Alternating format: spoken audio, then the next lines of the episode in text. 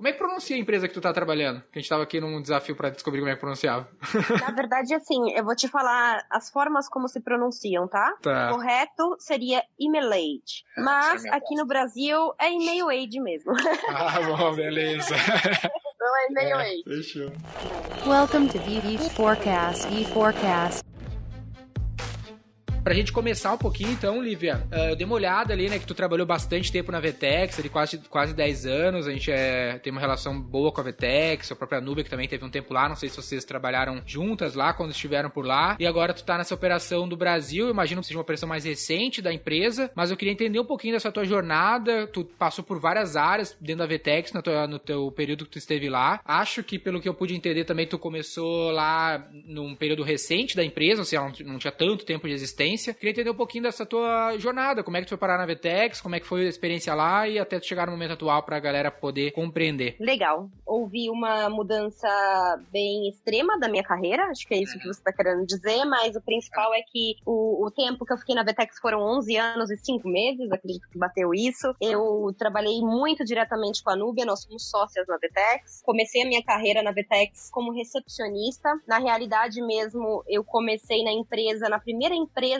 de plataforma de e-commerce que foi adquirida pela Vetex, chamava na época WX7. Quando houve a aquisição da Vetex, da WX7 pela Vetex, eu já fui como gerente financeira, mas a minha carreira, a minha formação, ela foi sempre baseada no, no, no segmento financeiro, né? Legal. Que é o meu, o meu knowledge maior é nessa área por conta do tempo que eu trabalhei. Hum. É, durante o período, é, a, a, cultura da Vetex ela é muito legal, então ela te dá possibilidades de se reinventar e fazer coisas fora do, da sua zona de conforto. E foi basicamente isso que aconteceu. Chegou um determinado momento que, teoricamente, eu vou usar um termo padrão que eu acho que todo mundo passa por isso um pouquinho, que é o santo de casa não faz o milagre, né? Quando você tem Sim. muito tempo de casa e quando você se formou nessa escola né? Que pra mim foi uma escola, Vetex. Eu, Uhum. eu queria muito que tivesse uma visão de fora para tocar a área financeira. E foi exatamente isso que aconteceu. A gente chegou num momento de crescimento muito exponencial da, da empresa e o meu conhecimento interno não era suficiente para conseguir suportar a empresa nos próximos passos. E aí foi que a gente teve uma, uma decisão em conjunto de uma, de uma mudança bem bacana para minha carreira, com a entrada de um CFO novo, e eu fui abrir uma área que, na verdade, dentro da Vetex, como eu peguei todo o ciclo dela de crescimento, todo, exatamente Aham. todos, é, todas as entradas de investidor, todas as aquisições de empresa, a nossa área financeira era uma curva de rio, vamos dizer assim. Então, tinha alguns projetos que um deles eu tirei de oportunidade, que era cuidar de alguns contratos de alianças estratégicas, já ficava comigo isso no financeiro. Eu peguei a oportunidade e falei, ah, vou tocar isso aqui, né? Vamos, vamos Sim. cuidar disso aqui com mais carinho. E aí foi um momento que eu trabalhei, inclusive, diretamente com a Núbia, ela na área de partnership para reseller e eu para a área de alianças de integradores. Legal. E aí eu estruturei essa área e foi quando eu comecei a mudar minha carreira mesmo. Acredito que a base financeira toda me dá muito, muitas possibilidades hoje, né? É difícil você encontrar alguém com uma base financeira e entender realmente a dor, o, o, o- aonde pega o bottom line do cliente. Com isso, fiquei mais um ano e meio na Vetex e decidi conhecer o mundo.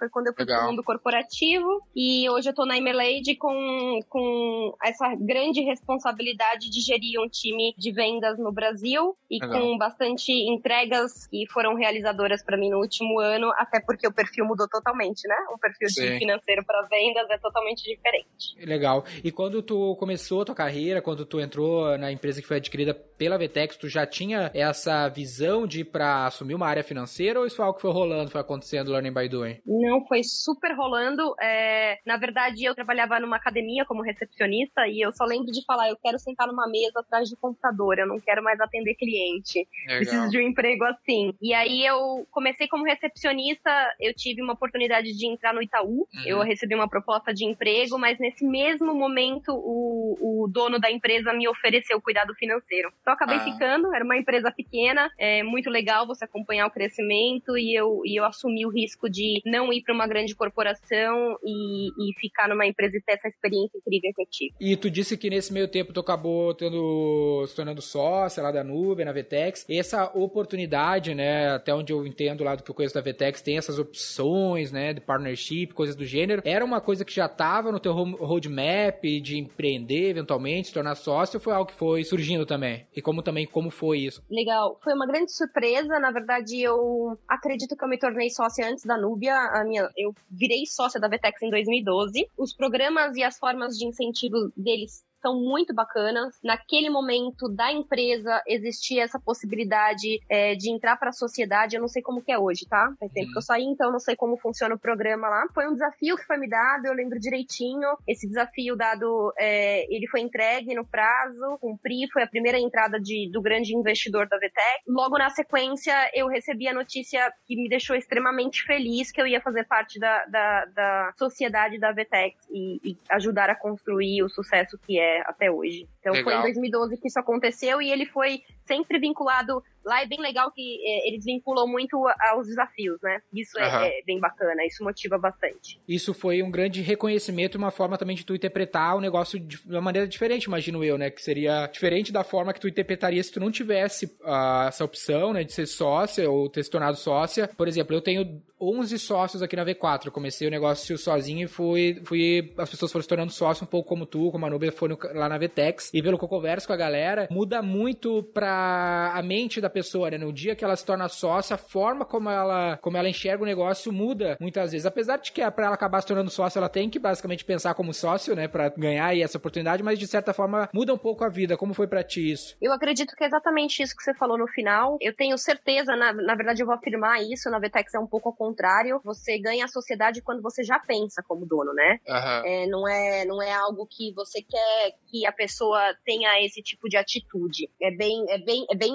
isso mesmo mesmo. Acredito que todas as pessoas que entraram como sócios naquele momento junto comigo, que não foi só eu, tá? Foram, uhum. foram, foi um grupo de pessoas, porque eles identificaram que a gente, até aquele momento, tinha ajudado é, a erguer a empresa. Era um time menor, então a gente conseguiu erguer a empresa. Imagina que foi a primeira entrada do investidor, e isso tudo, acredito que foi também uma forma de recompensa pelos anos que a gente passou antes, né? De perrengue Sim. de uma startup, criando a startup. Então, todos nós que viramos sócios naquele momento já pensávamos como donos da empresa, né? Já tínhamos Boa. esse pensamento. E quantos sócios tinham a, quando tu saiu? Nossa, são ba é bastante sócio lá. Eu não sei, porque quando eu saí eu já não estava mais à frente do financeiro, ah, né? Mas... Eu te pergunto porque esse lance de, uh, de poder se tornar sócio dentro das empresas, para mim é algo bem, bem normal. Acho que pra ti tu viveu bastante tempo lá numa empresa que tinha essa opção. Relativamente comum, mas na prática, para quem tá nos ouvindo, isso ainda é muito distante, sabe? Tanto pra pessoa que tá atuando lá e empreendendo, ou pro próprio empreendedor que não cogita essa possibilidade, dá essa opção do time se tornar sócio. E eu sempre tive isso na V4 e eu incentivo muito esses programas de partnership, né? Porque é muito fácil tu falar que as pessoas têm que pensar como dono se elas não têm a chance de ganhar como dono de alguma maneira, sabe? Sim, é, o ser protagonista, o pensar como dono, eu acredito que tenha pessoas que nascem com esse skill, né? Com essa vontade, mesmo que o negócio e o business não seja deles. Trazendo um pouco pro que você falou, eu concordo 100% com você, não é a realidade de todo mundo. Acredito que não é a realidade hoje da Vtex, eu não posso nem afirmar isso, tá? De verdade, eu não conheço mais como que tá. Mas até é, existia já um plano de stock option. Você não precisa necessariamente estar no contrato social da empresa, ser sócio, mas stock option também é uma forma de, claro. de você reconhecer isso, né? De você participar dos resultados. Além do próprio PLR, né? É, é. Participação de lucros dos resultados. Isso te traz um pouquinho e, e dá a sensação para as empresas e para os empresários que os funcionários estão vestindo a camisa. Acredito que a, a, a oportunidade de compra das ações ações para você virar sócia no papel mesmo, como foi o meu caso, depende do momento da empresa, depende do, do, da cultura da empresa, depende da gestão que você tem, mas não é muito diferente de um programa de stock option. Você também ah. tem essas ações. O stock option, no fim das contas, ele, ele é bom também, porque ele, pra pessoa que tá recebendo ali a stock, o stock option, ele é só vantagem, né? Porque só fica com a parte boa, no fim das contas, não, não fica com as partes ruins. Se o negócio quebrar ali na frente, tu não vai sair com a dívida, né? Não, tu não sai com esse, com esse problema. Essa é uma boa visão. Eu também acredito que isso seja muito bom para os colaboradores e também permanecer a responsabilidade nos sócios fundadores, né? E não propagar a responsabilidade para todo mundo. Concordo também. Uma questão que eu queria ver contigo, né, baseado nesse teu background financeiro, eu imagino que quando tu chegaste lá na Vetex, uh, ou até mesmo na, na empresa anterior, era bem rudimentar essa área financeira e ela se tornou muito mais sofisticada ao longo dos anos na tua atuação, né? Excelente pergunta. Eu fazia literalmente nota manual. Eu emitia uma a uma no site da prefeitura logo no começo. E quando teve a aquisição da Vetex foi uma grande surpresa. Foi, acho que, o momento de mais êxtase na minha carreira financeira que eu cheguei e existia um, um sistema, um RP para eu trabalhar. Então, é. a partir daí, é, é, a mentalidade da Vetex sempre foi de automatização. Eu uhum. tinha um pouco isso na empresa que foi adquirida, mas muita coisa era feita manualmente, até pelo quadro restrito de funcionário que a gente tinha. Então, quando eu fui para a Vetex, já existia uma área financeira onde eu ajudei a estruturar com o diretor na época. E mas já tinha muita coisa automatizada, isso foi bem bacana. Não teve tanto impacto é, para mim, mas eu consegui, durante todos esses anos que você viu da minha carreira, acompanhar a estruturação, reestruturação, criação de processo, tudo dentro da área financeira mesmo. Eu bato nesse aspecto porque a área financeira, assim, muitas empresas que nos escutam aqui, elas estão buscando um alto crescimento, né? Elas querem, têm crescido muito ou buscam crescer muito nos próximos anos, e a área financeira é uma área que, entre aspas, assim, várias aspas, ela não é muito sexy, não é algo que a galera fala muito, mas ela dá, ela dá bastante trabalho, é algo que é importantíssimo ser bem estruturado. Eu, eu te, te, te falo sobre isso porque eu tenho muita curiosidade sobre esse aspecto, porque a gente vem nesse ritmo e é, e é desafiador estruturar essa área, né? Porque às vezes a gente fica lá afobado, querendo vender, vender, arrumar o produto e aí deixa o financeiro zoado. é, não faz costumo... isso também, né? Pois é, então, é isso que eu tô eu quero ajuda aqui. Uma dica que eu ia dizer, desculpa, eu acho que eu te interrompi, claro. perdão, mas uma dica que eu ia dizer para todo mundo que tá escutando a gente, para você também, como você tá pedindo, hum. se vocês puderem pensar que a área financeira é, é onde distribui, vamos, se a gente pensar no corpo humano, é como se fossem as veias, tá? No meu ponto tá. de vista, não é o coração, mas ela distribui para todas as outras áreas funcionarem, apesar dela não ter é, esse valor perante no dia a dia. Você imagina uma empresa sem financeiro? Como que seria ah. o seu pagamento do seu salário? Como seria o valuation da sua empresa? Como hum. seria é, pagamento dos funcionários, as promoções? Então, é algo que faz a, a empresa toda funcionar. Na época, inclusive, o fundador da Vetex chamava de gestão operacional por conta disso. Uhum. Então, se eu puder dar uma dica para todos vocês, é automatizem essa área o máximo uhum. possível. É uma área que dá muito trabalho e que nós acabamos deixando ela de lado. Mas se a gente uhum. pensar que a gente contrata um sistema para fazer, uhum. nós não vamos deixar de lado. Legal. E não vai ser uma área que, se não for o core business da empresa, né? Vamos deixar claro, porque tem, tem empresas que o core business é o financeiro, né? Se não for o core business da empresa, o crescimento da empresa ele vai ser mais sustentável e os números, o histórico dos números, é, inclusive para montar o valor da empresa, vai ser muito mais fácil depois. Arrumar agora pode parecer chatice e pode Sim. não ser ponto focal, mas ele é importante para o futuro, dependendo do que o, o, empreendedor quer fazer, né? Quer vender a empresa, ou se não quer vender a empresa, ou se quer ter uma noção do que ele, do que ele realizou durante o tempo. Eu vou, vou dar mais uma dica, desculpa. Eu, uhum. hoje eu tenho uma, uma sociedade com a Núbia, temos um projeto paralelo. Por Legal. exemplo, eu cuido da parte financeira e eu tomei a decisão de automatizar tudo. Então, se você perguntar para mim, Lívia, você perde muito tempo? Perco zero tempo. Tá tudo automatizado. Eu entro nos sistemas, eu confiro, eu aperto um botão e tá lá. Procure empresas que ajudem vocês nesse step e que façam esse papel, já que vocês, se vocês não têm alguém que faça, né? Ou com conhecimento Sim. suficiente para isso. É, e tu falou que, que é, tu fez uma analogia com o corpo humano, e eu, e eu sempre gosto de fazer analogias com o corpo humano quando a gente tá falando de negócios, porque são organismos complexos, né? Que tu precisa que várias coisas funcionam. Não dá para te dar um peso assim, ah, o que é mais importante? É o coração, é o pulmão? Tudo tem que estar tá lá funcionando bem para as coisas de fato, o ecossistema, aquele organismo funcionar, porque é um organismo complexo. E eu sempre falo que o negócio ele é vendas, produto, administração e, edu e educação, pesquisa e desenvolvimento de novas soluções. Se tu não botar essas quatro perninhas de, funcionando, o negócio ele vai sucumbir em algum momento. E aí esse administrativo, tu falou alguns exemplos, mas pensa que, cara, para mim conseguir grana de marketing para vender, preciso vender, é importante, mas para conseguir dinheiro para financiar a mídia e questões de venda, eu preciso ter um alinhamento forte com o financeiro. Vale a pena me alavancar muitas vezes, isso exige muito know-how do financeiro.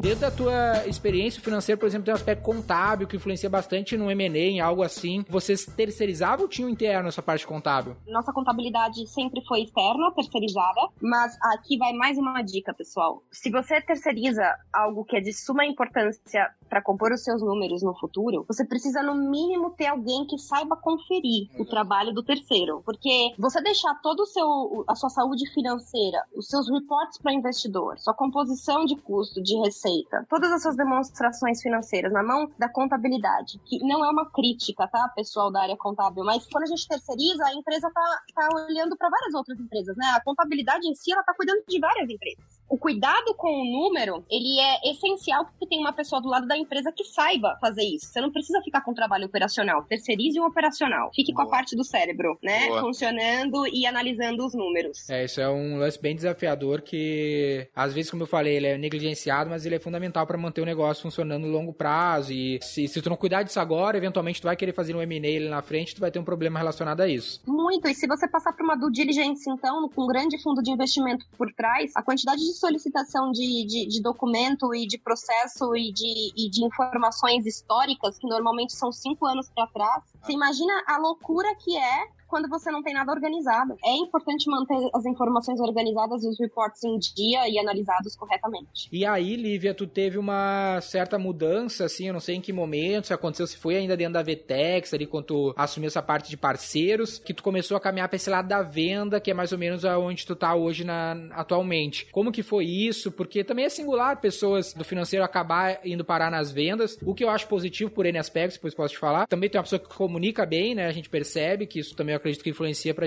ter entrado nessa área. Mas como que foi essa mudança? Eu nunca imaginei que eu fosse trabalhar na área de vendas. Se você perguntar para as pessoas que trabalharam comigo durante longos anos na própria Vtex, podem até estar tá surpreendidas agora do rumo da minha carreira. Eu achava que o vender eu achava, né? Foi até por uma experiência na minha adolescência, mas eu achava que o vender era o ato de incomodar as pessoas. É, o brasileiro tem essa mania de pensar isso. Eu tinha aquela, aquela impressão negativa do nosso antigo telemarketing, que a gente vai falar isso depois sobre inside sales e tudo claro. mais, a grande mudança disso. Mas quando eu mudei, quando eu fui convidada para assumir esse desafio na Emilaid, é, eu, eu juro para você, eu falei umas sete vezes para todas as pessoas que me entrevistaram, eu não sou de vendas.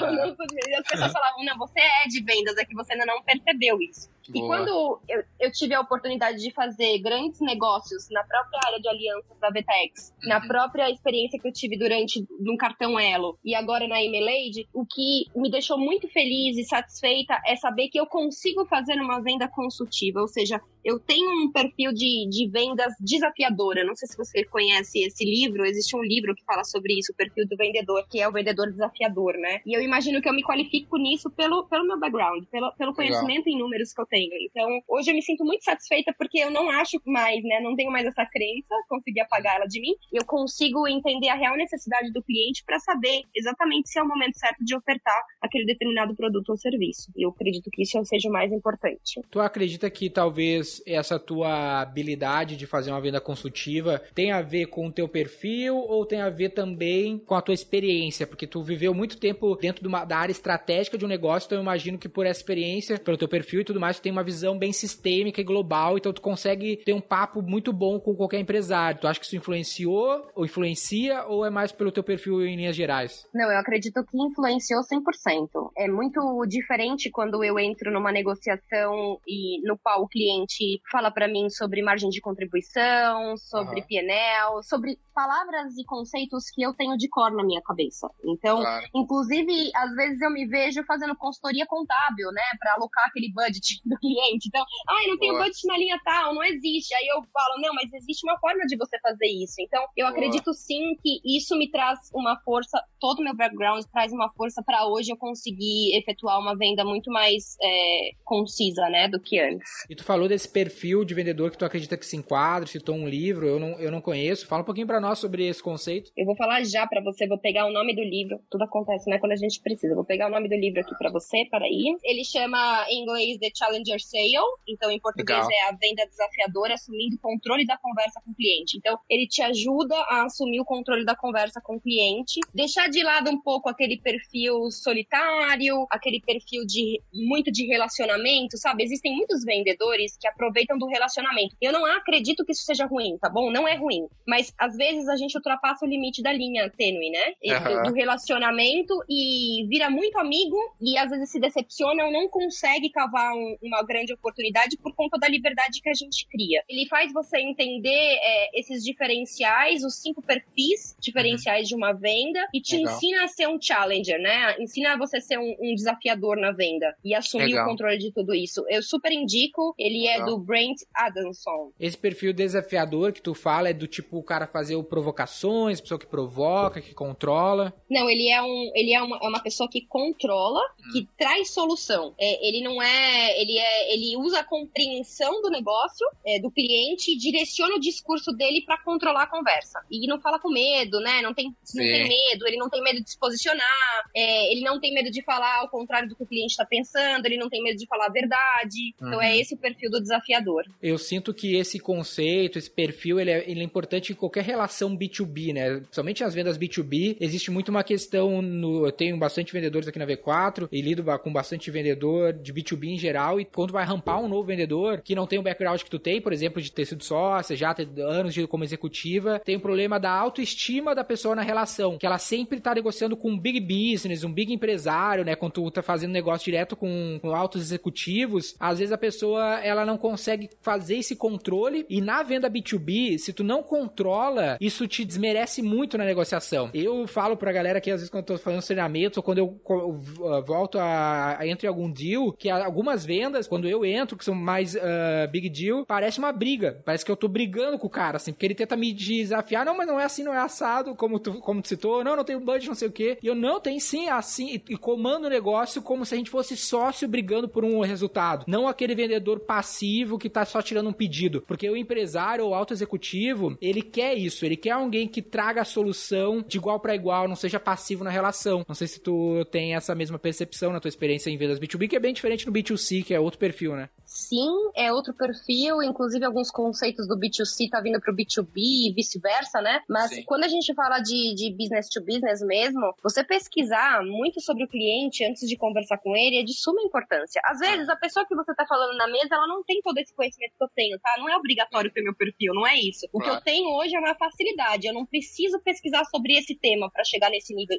Se, se, a discussão chega nesse nível, né? Essa discussão, desculpa, se a negociação chega nesse nível, eu tô muito confortável em falar nesse nível. Mas existem Sim. outros assuntos que eu não domino e que eu pesquiso muito antes de falar. Principalmente para não, não comprometer a conversa, né? Para exatamente como você falou, é, se colocar de igual para igual, soltar informação na dose certa, ter conteúdos específicos e até no meio da conversa a gente consegue até sentir que a gente está sendo um mentor pro, pro, é. pro cliente, né? É, isso, isso que basicamente é o que o livro fala. Eu, eu dei um spoiler aqui para vocês, Sim. mas ele é bem bacana. Tem várias formas, né? Para mim, é, o aprendizado contínuo, independente do seu background ou não, ele é de suma importância. Entender de números, se você não entender, não tem problema, uhum. mas entenda o conceito. Senta com alguém, pede para alguém te explicar. Se às vezes você perdeu um deal falando, olha, ai, porque ele falou que não fecha o budget dele ou o PNL dele não tá sobrando ou não fecha o número, senta com alguém para entender o que isso significa para na próxima vez você saber é, argumentar em cima desse, desse argumento do cliente, né? A venda desafiadora é isso. Você tem que ter condições de direcionar a conversa. Você tem que ser Boa. o dominador da conversa para conseguir entregar o um excelente resultado. Tem um lance que tu mencionou brevemente, que é que o vendedor ser um mentor para o cliente. E esse é um lance que a, a, nas primeiras experiências que eu tive na minha carreira foi como vendedor e eu sempre fui marqueteiro, sempre tive essa parte do marketing dentro de mim antes de estudar marketing e, criar uma empresa de marketing. E uma das coisas é que uma lei básica do marketing, um livro básico se chama Position, né, de tu criar um posicionamento único. Então uma das coisas que eu fiz quando eu era vendedor e eu tinha essa, esse cargo de vendedor dentro de uma, de uma indústria, eu falei, cara, o, o, nosso cliente, ele é empresário, a gente vendia uma solução também B2B e ele não quer falar com o vendedor, exatamente pelo ponto que a gente falou anteriormente. A visão sobre o vendedor na cultura brasileira é ruim. Se eu ligar pro cara e dizer que eu sou vendedor, ele, puta, é vendedor. Agora vamos mudar, vamos chamar de consultor de negócios, porque eu tô vendendo uma solução para o negócio dele ser bom. Então quando ele vê meu e-mail com consultor de negócios, ele no mínimo vai, ele não vai levar todo aquele histórico que ele tem sobre vendedor e ter todo aquele preconceito e me julgar de um jeito ruim. No mínimo vai ficar meio assim, tipo, bota lá no teu e-mail de vendedor que tu é mentor de negócios. Aí o cara vai receber um e-mail do mentor de negócio e no mínimo vai pensar, opa, que isso? Ao invés dele olhar vendedor, ele diz, vendedor eu não quero saber, porque se tu bota um nome muito atrelado a um preconceito que ele já tem, ele já te desconsidera, sabe? Ele já leva todo aquele preconceito a te julgando tu precisa se posicionar diferente. Eu, eu concordo com você, aliás, uma excelente ideia sua. Eu vejo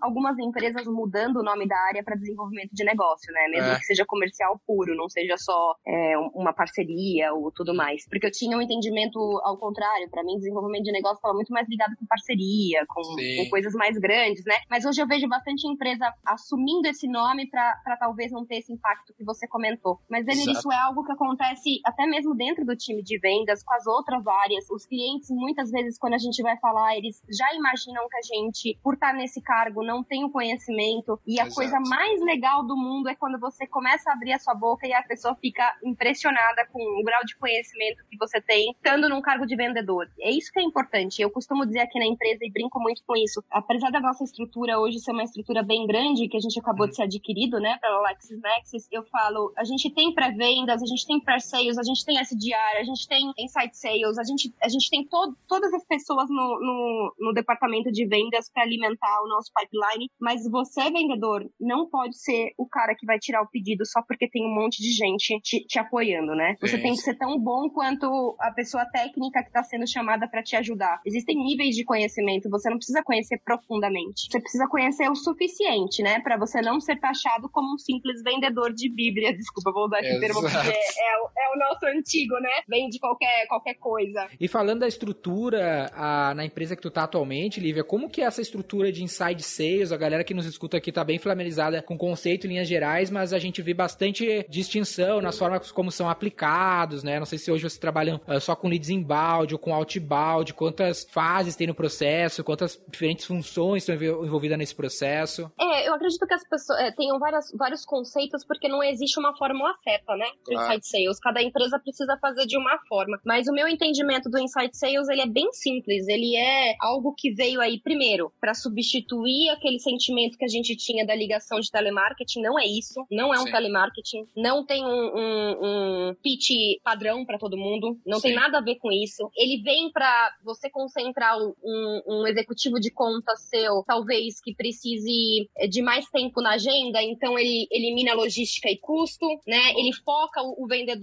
mais eh, na força de venda mesmo, foca o vendedor no trabalho mais chato que eu imagino que todos os vendedores saibam disso, que é alimentar o CRM, gente. Precisa É. alimentar o CRM. Sem alimentar o CRM, a gente não consegue ver os índices, né? Para ajudar Boa. na meta e tudo mais e compor a meta. Essa, essa figura a gente tem é, Inside Sales dentro da Emailade. Hoje ele fica concentrado num, num grupo de trabalho SMB, então que é mais Legal. é possível entregar o Inside Sales. A gente sabe também que Inside Sales é algo muito mais comum no B2B e o que é mais bacana é que quando você está numa empresa de tecnologia, acredito que a gente esteja falando para vários segmentos aqui, né? Sim, sim. Certo. Mas quando você está numa empresa de tecnologia, acho que a gente está vivendo um momento muito legal, porque vai ter uma quebra de paradigma sobre É. visita presencial, que eu, tô esperando para ver. Mas a gente é, consegue otimizar tempo e entregar uma melhor performance se você faz videoconference. As ferramentas são excelentes hoje em dia. Absolutamente. E isso não deixa de ser humanizado, sabe? Esse Claro. negócio, não se ofendam gerações mais velhas que estão me escutando.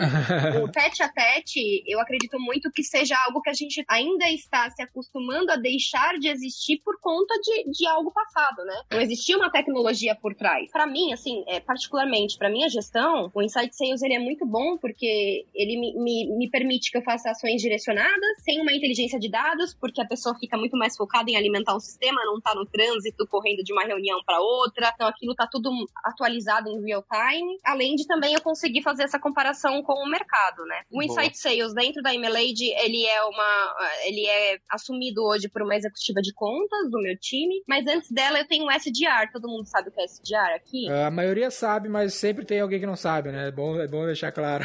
Eu não vou falar é, inglês, não, até porque eu, né, de novo, não sou nenhuma speaker. O SDR não deixa de ser o, o, o desenvolvimento do- das vendas, né? É o É um gerador de pré-venda, né? É um pré-venda. É, é- é bem complicado eu comparar com pré-venda, porque existem algumas estruturas que o pré-venda é. o cara técnico. É, na verdade, o SDR, ele fica numa estrutura hoje dentro de casa, por exemplo, no marketing. Ele é o gerador de lead a partir dos Tá. conteúdos que o marketing faz. Tá, ele abraça leads que, que levantaram a mão ou que não levantaram a mão? Tipo, o cara baixou alguma coisa, ele ataca esses leads, ou ele pega a lista fria? Perfeito, excelente pergunta. Na verdade, existe um sistema por trás que Ah. faz o acompanhamento e gera um score daqueles Legal. leads, né? Então, quando ele atinge uma determinada nota, ele entra para a fila do SDR, que ele pode Legal. fazer a ligação, porque ele sabe que não é uma ligação fria. Ele não faz ligação fria? ele não faz uma, uma ligação fria. Ele sabe que Tá. gerou um, um- um interesse. Veja bem, ele não tem certeza ainda se é uma ligação fria, mas como existiu um score, ele atingiu um score mediante a, a geração de conteúdo feito pelo departamento de marketing, ele vai ligar, ele vai chegar à conclusão ou não se foi uma ligação fria e vai descartar aquele lead. Eu não tô falando Tá. do termo técnico, porque senão a gente vai ficar muito confuso. Sim, Mas sim. ele joga no lixo. o lead sim. e segue exatamente com quem. Tem mais interesse, tá mais quente. Uma vez qualificado, uma vez que ele entende que tem potencial, ele passa pro account executivo, ele que é o vendedor na prática, né? Exato. Isso é uma área SMB, né? É uma área para pequenas e médias empresas. Isso, na verdade, hoje é, nós estamos estruturados dessa forma, tá? Então é, é o, o, SMB fica muito mais dentro de casa, até porque, gente, quando a gente tem um time dividido de SMB e Enterprise, a gente sabe que para o SMB chegar na meta dele, ele precisa fazer um número muito maior de reuniões, né? Ele precisa alimentar o pipeline dele com muito mais oportunidade. Então, essa gestão do tempo, o fato dele ficar dentro de casa é muito importante para ele conseguir compor o número Claro. dele. Não significa que a gente não faça o insight sales no nível enterprise, tá? Tá. Existem muitas empresas, de novo, que se adequam porque nós Perfeito. somos uma empresa de tecnologia. Então, Sim. nós estamos acostumados a trabalhar com a tecnologia. Então, existem grandes clientes, por exemplo, que eu mesma já atendi, que a primeira reunião foi por vídeo. E aí, Sim. se houvesse uma necessidade, teria a segunda ou a terceira, mas quando evoluísse, se precisasse desenhar algo a quatro mãos, né? Ou se tivesse que apresentar para um Sim. corpo diretivo e tudo mais. Mas o Enterprise, ele faz outbound de, de lista fria, assim, ele pega leads que vocês querem vender, tipo, ah, eu quero vender pro Itaú e ele sai prospectando frio, o Enterprise, Sim, no caso. o Enterprise é muito vem de lista fria, então de prospecção própria, outbound. Alguns vêm via inbound, né? Porque Tá. veio através dos artigos gerados é, pelo marketing. Tá. Muitos dos leads vêm de eventos. A gente precisa assumir isso. O Brasil é o país do evento, do relacionamento em evento, então daí surgem bastante oportunidades. Vocês fazem muito evento, ou faziam, né? Porque agora, na- agora a gente não tá fazendo muito evento, não. Agora a gente tá só fazendo tudo online. A gente participou de bastante evento ano passado. Eu não vou me arriscar a chutar, mas eu acredito que foram mais de 15 o ano passado. E da Roy? Da, da ROI. Porque depende do investimento, um único cliente, enterprise, às vezes já. já, Mas já- vocês participavam ou investiam, faziam stand? Depende do tipo de evento. Então tem evento que você sabe que você vai se posicionar como branding apenas. E tem outro evento que você sabe que você está esperando o ROI. Então, analisando os, os eventos que a gente tem no mercado, é decidido em conjunto com o departamento de marketing quais são Tá. aqueles. Porque é, o ROI do evento é, é um, um KPI do marketing, né? Não é de venda. Então, é decidido junto com o marketing quais são os eventos que a gente vai entrar esperando que exista um ROI atrelado a ele, ou quais são os, Tá. os eventos que a gente vai só de branding, por exemplo. E na equipe de Enterprise ali, vocês têm SDR também, ou o vendedor que faz a prospecção do começo ao fim? O SDR é o mesmo para os dois grupos de trabalho. E falando de ferramentas, né? Tu falou de CRM, de nutrição de lead. Que ferramentas hoje estão no teu dia a dia? E tem, são ferramentas próprias? Tem umas ferramentas que tu pode dar de dica aí que vocês usam, usam de CRM, de automação? Vamos fazer tudo propaganda de graça aqui. É, tem que fazer, não tem jeito. Não, na verdade, assim, Já fizemos a VTEX aqui, o Vetex tá ouvindo depois de falar com a gente. depois É, a gente manda conta. Depois a gente manda conta. Na- dentro da, da estrutura de, de, de ferramenta do marketing, existem algumas ferramentas muito boas no mercado, como o Marketo, por exemplo. E CRM, é, eu sou suspeita a falar, mas para mim o melhor de todos é o Salesforce, disparado, não tem como. A capacidade que eles têm de criar fluxo e adaptar para a necessidade da empresa é incrível. Então, Legal. essas duas ferramentas são bem importantes, porque de- muita gente não explora o Salesforce como deveria explorar, tá? Você consegue fazer tudo. Eu, por exemplo, tenho uma gestão absoluta dentro do sistema. Eu pouco mexo em Excel. O barato do Salesforce é que ele tem essa flexibilidade, né? Tu pode inventar, usar soluções de terceiros, integrar. É isso aí. O brasileiro gosta muito de aula em one ali, que é muito simples, eu dou dois cliques e tá feito, só que dificilmente essa- esse tipo de ferramenta resolve, né? O Salesforce ele exige um tempo de setup para funcionar, mas uma vez que funciona. E também ele é meio feio, né? Ele tem uma estética meio zoada. o brasileiro gosta de negócio mais frufru. Ele tem uma versão agora que chama Salvo Engano Light. Eu vou te falar de perfil. Eu não gosto. Não gosta? Prefere o mais Excelzão, Windows 98? Sou muito número, eu tô acostumada a ver o número de uma forma. Quer planilha, né? Tu quer ver planilha. É, e às vezes muito frufruzinho me confunde, sabe? Você fala, meu, cadê? Boa. Por que, que tá tudo jogado separado? Não precisa. É, é- é de estilo de trabalho, tá? Cada- É lá, lá na empresa, por exemplo, cada um trabalha com uma versão. É, mas o Excel, é, o Excel é imbatível, não é à toa que tá aí até hoje, né? E falando agora do momento mais atual do atual, é a solução que tu tá trabalhando hoje para vender em linhas gerais, né? Que é a Email Age, ou Email Age. Fala um pouquinho pra nós do que é o Email Age, pra galera entender, né? Tem um mercado inteiro, assim, sobre questões relacionadas a risco, fraude, que vocês estão tão inseridos tentando solucionar. E também teve uma aquisição recente, né? Um investimento, não sei como é que foi, se foi um investimento parcial, foi uma aquisição mesmo total. Então, foi uma aquisição, a gente foi adquirido pela LexisNexis, então a Emelade agora é uma empresa empresa LexisNexis, é uma empresa americana, por trás existe um grupo. É, essa aquisição aconteceu em fevereiro. A Emailwade, muitos que estão me escutando talvez tenham até perguntado: nossa, a Lívia foi para uma empresa de e-mail marketing. Na época era algo que todo mundo pensava, que a Emailwade uhum. era uma empresa de e-mail marketing pelo nome. Basicamente, o que a gente entrega é o incrível potencial de saber o score de risco daquele determinado e-mail que está consumindo num canal digital. Isso, é, junto com uma rede é, de clientes que contribuem para prevenir a fraude, é muito bacana, porque imagina você consultar um e-mail hoje que algum cliente da e-mail já marcou como fraude, com um tipo de fraude é,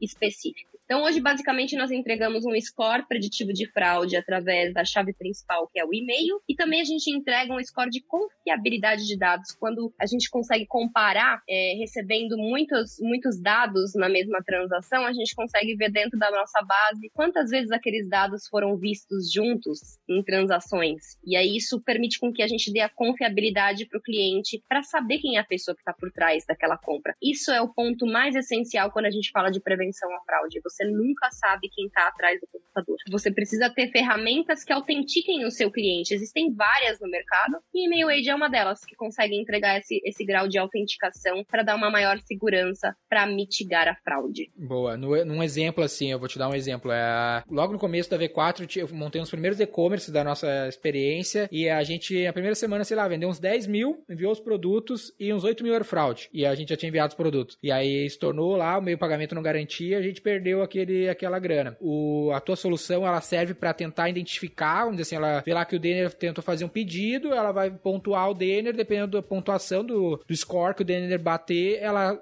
autoriza ou não autoriza a compra? Vamos lá. A Emelade é uma ferramenta adicional no fluxo de prevenção à fraude. Não somos ah. nós que tomamos a decisão de aprovação ou não da conta. O liability, ou o risco, como chamamos, ele é do uhum. cliente para nossa solução, mas como a gente faz uma é parte de um fluxo, existem ferramentas no mercado que cuidam dessa orquestração, que a gente chama. Então, é orquestrar o pedido, né? Tanto tá. os gateways como os próprios, é, as próprias ferramentas e motores grandes de prevenção à fraude. O que acontece nesse seu exemplo que você deu? Por exemplo, eu não sei qual era a experiência da criação do cadastro do seu cliente, tá? Eu sei que a gente fala muito de não ter fricção e que existe uma linha muito tênue das áreas de aquisição de cliente com a área de prevenção à fraude, porque acham que a área de prevenção à fraude está diminuindo a conversão. Pelo contrário, gente. Ferramentas, quando muito bem implementadas, elas ajudam a aumentar a conversão, né? Eliminando o falso positivo. Uhum. Então é aquele cliente que você negou e ele era um cliente bom. No seu caso, que você fez uma, uh, um envio dos produtos e isso virou fraude, esse é um dos momentos que eu mais oriento os clientes a talvez chamar uma ferramenta adicional no fluxo. Chama para ter certeza se aquele cliente é aquele cliente mesmo, porque veja bem, quando a gente está falando de, de, bem de consumo, quando existe um, um, produto por trás, o delta da fraude, ou seja, a soma, o, o seu custo real de fraude, ele é surreal. Então ele é o, o custo da, da, o financeiro mesmo que você teve, o hum. chargeback, né, que você vai perder o dinheiro da venda, Sim. o custo do seu produto e mais todo o custo operacional que você teve. Tempo, então, né, que é foda. Exato, não é, você não perdeu 10 reais, né? Você vendeu 10 reais, você perdeu 10 reais. Não é essa conta. Então, é muito importante que em todos os momentos do fluxo de prevenção à fraude, você tenha ferramentas que possa te dar um maior índice de segurança. Mas, ó, eu vou falar uma coisa aqui para todo mundo. Não existe fraude zero, tá? Fraude zero é igual a venda zero. Não existe ferramenta no mundo se falar que elimina toda a fraude é mentira. Sim, não tem como. Os hackers estão aí muito mais à frente que a gente, comercializando informação, tendo um grau de conhecimento surreal para conseguir fazer o próximo, o próximo ataque. O problema é. Isso tem que estar na conta, né? A pessoa tem que ter essa noção. Eu gosto de, de ver essas soluções, Lívia, porque muitas vezes o marqueteiro ele, ele olha muito top line, sabe? O marqueteiro que é o nosso principal cara de growth que nos escuta, o cara, ah, tô tendo um monte de pedido. Mas ele vai ver os pedidos nem, nem faturados foram. E aí os que foram faturados tiveram, sei lá, 6% de fraude. E ele não acompanhou nada disso, ele tá considerando isso no CAC dele e, e o resultado não é esse. Eu falo para todo mundo um ponto que eu até comentei que eu vejo que é um ponto bem positivo da, da, da, tua atuação hoje é que tu conseguiu desenvolver uma visão mais global, né? Quanto mais global for a tua visão, mais estratégico tu te torna para a empresa, para o cliente, para quem tá, te, tá atendendo. Então tem que entender a jornada de ponta a ponta, né? Da, da, do investimento de mídia, né? Até adquirir o usuário, até isso virar uma fraude, não virar uma fraude, quantos por cento virou fraude, porque é que nem taxa de conversão, nunca é 100%, né? Nem, nunca vai ser 100% das pessoas que não serão fraude. Nunca num varejo físico ele vai, não vai ter perda, ele sempre tem alguma perda. O importante é essa perda caber dentro dos, do, das economics do negócio. Faz total sentido. O importante, na verdade, é você, é, quando a gente olha para prevenção à fraude versus aquisição de cliente, que é a área dos marqueteiros que você comentou, se o nosso mercado de prevenção à fraude, por exemplo, todo mundo se unir e juntos é, pela mesma causa, ou seja, se, a, se retroalimentar, informar para as ferramentas quando tomou uma fraude, o motivo da fraude, isso vai proteger o próximo. Veja bem, sempre você vai ser o, o a vítima, né? Uhum. Mas se você puder proteger para que o próximo não seja, a gente vai fechando um ciclo. Exato. E a mesma coisa que eu falo na aquisição de cliente. Gente, é muito importante quando você seja curioso. Eu sei que às vezes a meta da gente é simplesmente a geração de clientes, né? É, uhum. é o CAC, é quanto cliente a gente colocou para dentro. Mas seja curioso para saber o quanto financeiramente isso gerou, porque as empresas elas não são ONGs. Elas estão é olhando o dinheiro, o que, que aquilo está gerando. Então, Exato. às vezes, você ficar muito dentro da sua caixinha te limita. Uma conta, um cálculo de ROI, junto com o CAC, eu faço muito isso aqui na empresa com os clientes. Eu peço o CAC de todos os clientes, porque eu consigo oh. mostrar que a gente consegue aumentar a conversão. Do tanto Exato. que eles gastam adquirindo, é, é, fazendo aquisição de clientes que são clientes ruins. Aqui a gente, para calcular CAC, a gente sempre leva em consideração margem de contribuição, nem considera faturamento, né? A gente sempre pega ali a margem de contribuição e divide pelo custo de aquisição, o que muito marqueteiro nem sabe o que é, né? Nem sabe o que é. O cara, o cara que calcula CAC já é raro no mercado, porque a maioria só vê custo por lead, né? Que nem vê lá se o lead compra ou não. Se eu fosse os marqueteiros, se eu tivesse escolhido a faculdade de marketing, eu faria uma pós-graduação em economia. Boa, eu concordo plenamente. A gente tem uma formação chamada cientista do marketing, no qual a gente aborda que a gente critica o mercado por ele ter dividido as áreas de ensino, de ter segregado economia, política, marketing, administração, que a gente fala, cara, o bom marqueteiro ele domina um pouquinho de tudo dessas áreas. Quando eu fiz a minha faculdade de economia, por isso que eu tô falando, tá? Quando eu fiz ah. a faculdade, eu falava, gente, mas isso é marketing que faz. Isso é marketing, nossa, eu posso trabalhar em marketing, posso trabalhar nisso. Por isso que eu falo, às vezes você com uma, uma pós-graduação em economia, ou algum curso mesmo, tá? De finanças, ah. não precisa ser uma pós-graduação, te dá essa visão melhor, né? Eu acho Sim. que o marketing, ele não entra tanto no detalhe. Você é marqueteiro de formação? Sou. Então, eu não sei se, ele, se, o, se o ensino do marketing entra no detalhe, assim, de conta. Ah, ele tem uma ou duas cadeiras pra, pra... Mas a gente foge. O marqueteiro, ele estuda marketing para fugir dos números, mas o número corre atrás dele de volta. concordo, concordo 100%. E foi, isso foi um dos pontos que eu, lá no começo eu falei, né, quando eu tava comentando que tu veio dessa área de finanças foi parar na venda, que eu achava isso bom, porque até o Alfredo, ele fala lá da Vetex, ele fala no Gestão 4.0, que é um evento que a gente é parceiro, eh, ele dá um case de alguma empresa que o, o diretor financeiro virou diretor de marketing. Que a gente fala né, que agora o marketing é cada vez mais matemarketing. Ele é menos arte, mais matemarketing. Então, por isso que eu sinto que tu tem essa facilidade, por causa desse teu background de números, com esse universo novo que a gente vive de um marketing mais de números, de vendas mais de números. Vendas virou bem uma matemática também, um processo de engenharia praticamente. É, na verdade, assim, ele tá super certo. É, existe uma cultura na Vetex que vem dos fundadores sobre isso, tá? O pensamento de que as pessoas precisam ser bons, bons em números. Eu acho isso super correto. Existem pessoas. Gente, eu não sou expert em número, não, tá? Eu não sou engenheira. Vamos pegar os engenheiros. Os caras mandam muito bem, né? São, é outro ah. nível de conta. Mas eu acho, sim, que todo mundo precisa interpretar que o seu trabalho não pode ser banal. Trabalho Bom. banal é aquele que você não olha o número mesmo. É a mesma coisa que a gente pensa na nossa vida, né, pessoal? A gente uhum. faz nossa gestão da nossa vida pessoal achando que ela é banal? Ou a gente olha nossa conta bancária, a gente faz planejamento para daqui cinco anos, para daqui dois anos, a gente sabe o que a gente quer, a gente sabe o que a gente não quer. É a mesma coisa quando você é um colaborador dentro de uma empresa. A empresa funciona da mesma forma. Ela, ela precisa ter a expectativa de crescimento, ela precisa ter a expectativa de caixa, ela precisa ter a expectativa do lucro, tudo isso. Por isso que todas as áreas precisam saber o que é a dor do número, né? E saber Exato. ler os números. Exato. Isso é bem importante. E pra gente finalizar, Lívia, eu queria entender por que, que essa aquisição rolou, né? Muitas, muitas pessoas que nos, nos ouvem têm, têm vontade de adquirir outras empresas ou têm vontade de, de fazer a sua empresa ser adquirida. E tu acho que passou duas vezes pela mesma coisa. Ah, tu acha que tu, tu acabou vivenciando uma coisa na VTEX de aquisição também? Qual, qual é a tua visão, né? Por que, que uma empresa adquire outra e por que, que vale a pena adquirir alguém? Depende da estratégia de crescimento, né? Tem muitas empresas que crescem via aquisição. É, é a estratégia para crescer. Tem empresas que não, que não curtem. Tem empresas que não. Já conversei com grandes empreendedores que falam: não na minha empresa nem ferrando. Não ah. quero ninguém mandando em mim acredito muito na, no, na escala, né, no crescimento em escala, e eu acredito que o modelo de por aquisição, ele te leva muito mais rápido para esse lugar e junto, né, porque você está unindo times, unindo experts, unindo produtos. Então eu imagino que a aquisição, ela ela, aconteça por conta disso. E também existe todo todo lado do, do valor da empresa por trás e, e, e o momento certo para fazer isso, né? Existe o um momento certo de você vender a empresa ou de você vender ela na sua totalidade ou de você abrir uma parte do, da, da empresa para um investidor, enfim. Depende do, da captação, do, do preço do, do, seu capital próprio, do quanto está o dinheiro no mercado para você pegar empréstimo. Isso tudo é uma conta. Então não, não tem a resposta certa de novo, não é uma fórmula, é a estratégia que a empresa quer e que entende que seja correta para fazer, para crescer, né? É, no Brasil a gente vê pouco, né, a, o, a aquisição como uma estratégia de crescimento, mas ela é bem utilizada em outros lugares e é algo que, o, que a pessoa que está nos ouvindo tem que considerar. E também tem um lance que é a aquisição para comprar o time, né? Colaboradores a gente sabe que é difícil, nos Estados Unidos Sim, também é bem é comum, né? total. É knowledge total. É, aqui Harden que se fala. Vou contar rapidinho. A minha aqui, a empresa foi adquirida pela Vtex, mas foram uma, duas, três, quatro acho que foram quase quatro ou cinco aquisições que eu passei, que a Vetex adquiriu, que inclusive eu que encabecei Legal. quase todas elas, e dois fundos entrando. Então, assim, eu, eu acredito muito que os fundadores da, da Vetex são muito inteligentes e sempre olharam como funciona o resto do mundo para trazer isso um pouquinho para nossa realidade. E eu acho de uma extrema inteligência você crescer através de aquisição, sendo Bom. ela, claro, muito bem analisada, né? Porque existe todo um risco por trás, não, não vamos esquecer isso. Quando você adquire é. uma empresa, você adquire o passivo dela também. Boa, pode ser um problema como oportunidade, né? Mas, mas é algo para se considerar.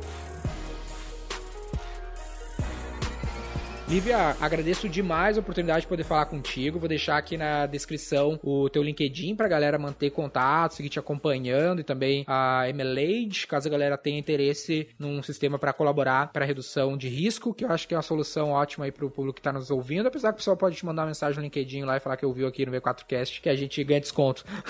Ai, que legal. Aproveita e coloca aí que eu sou founder da Transform-se junto com a Nubei e com a Ju. Estamos fazendo um projeto incrível. Se vocês quiserem acompanhar mais também dessas essas histórias em detalhes nós vamos, nós vamos soltar mais lá também. Boa, vou botar o link aqui na descrição. Muito obrigado, Liviana. Obrigada a você, foi um prazer falar contigo, viu? Obrigadão, um abraço, gente. Valeu, tchau, tchau.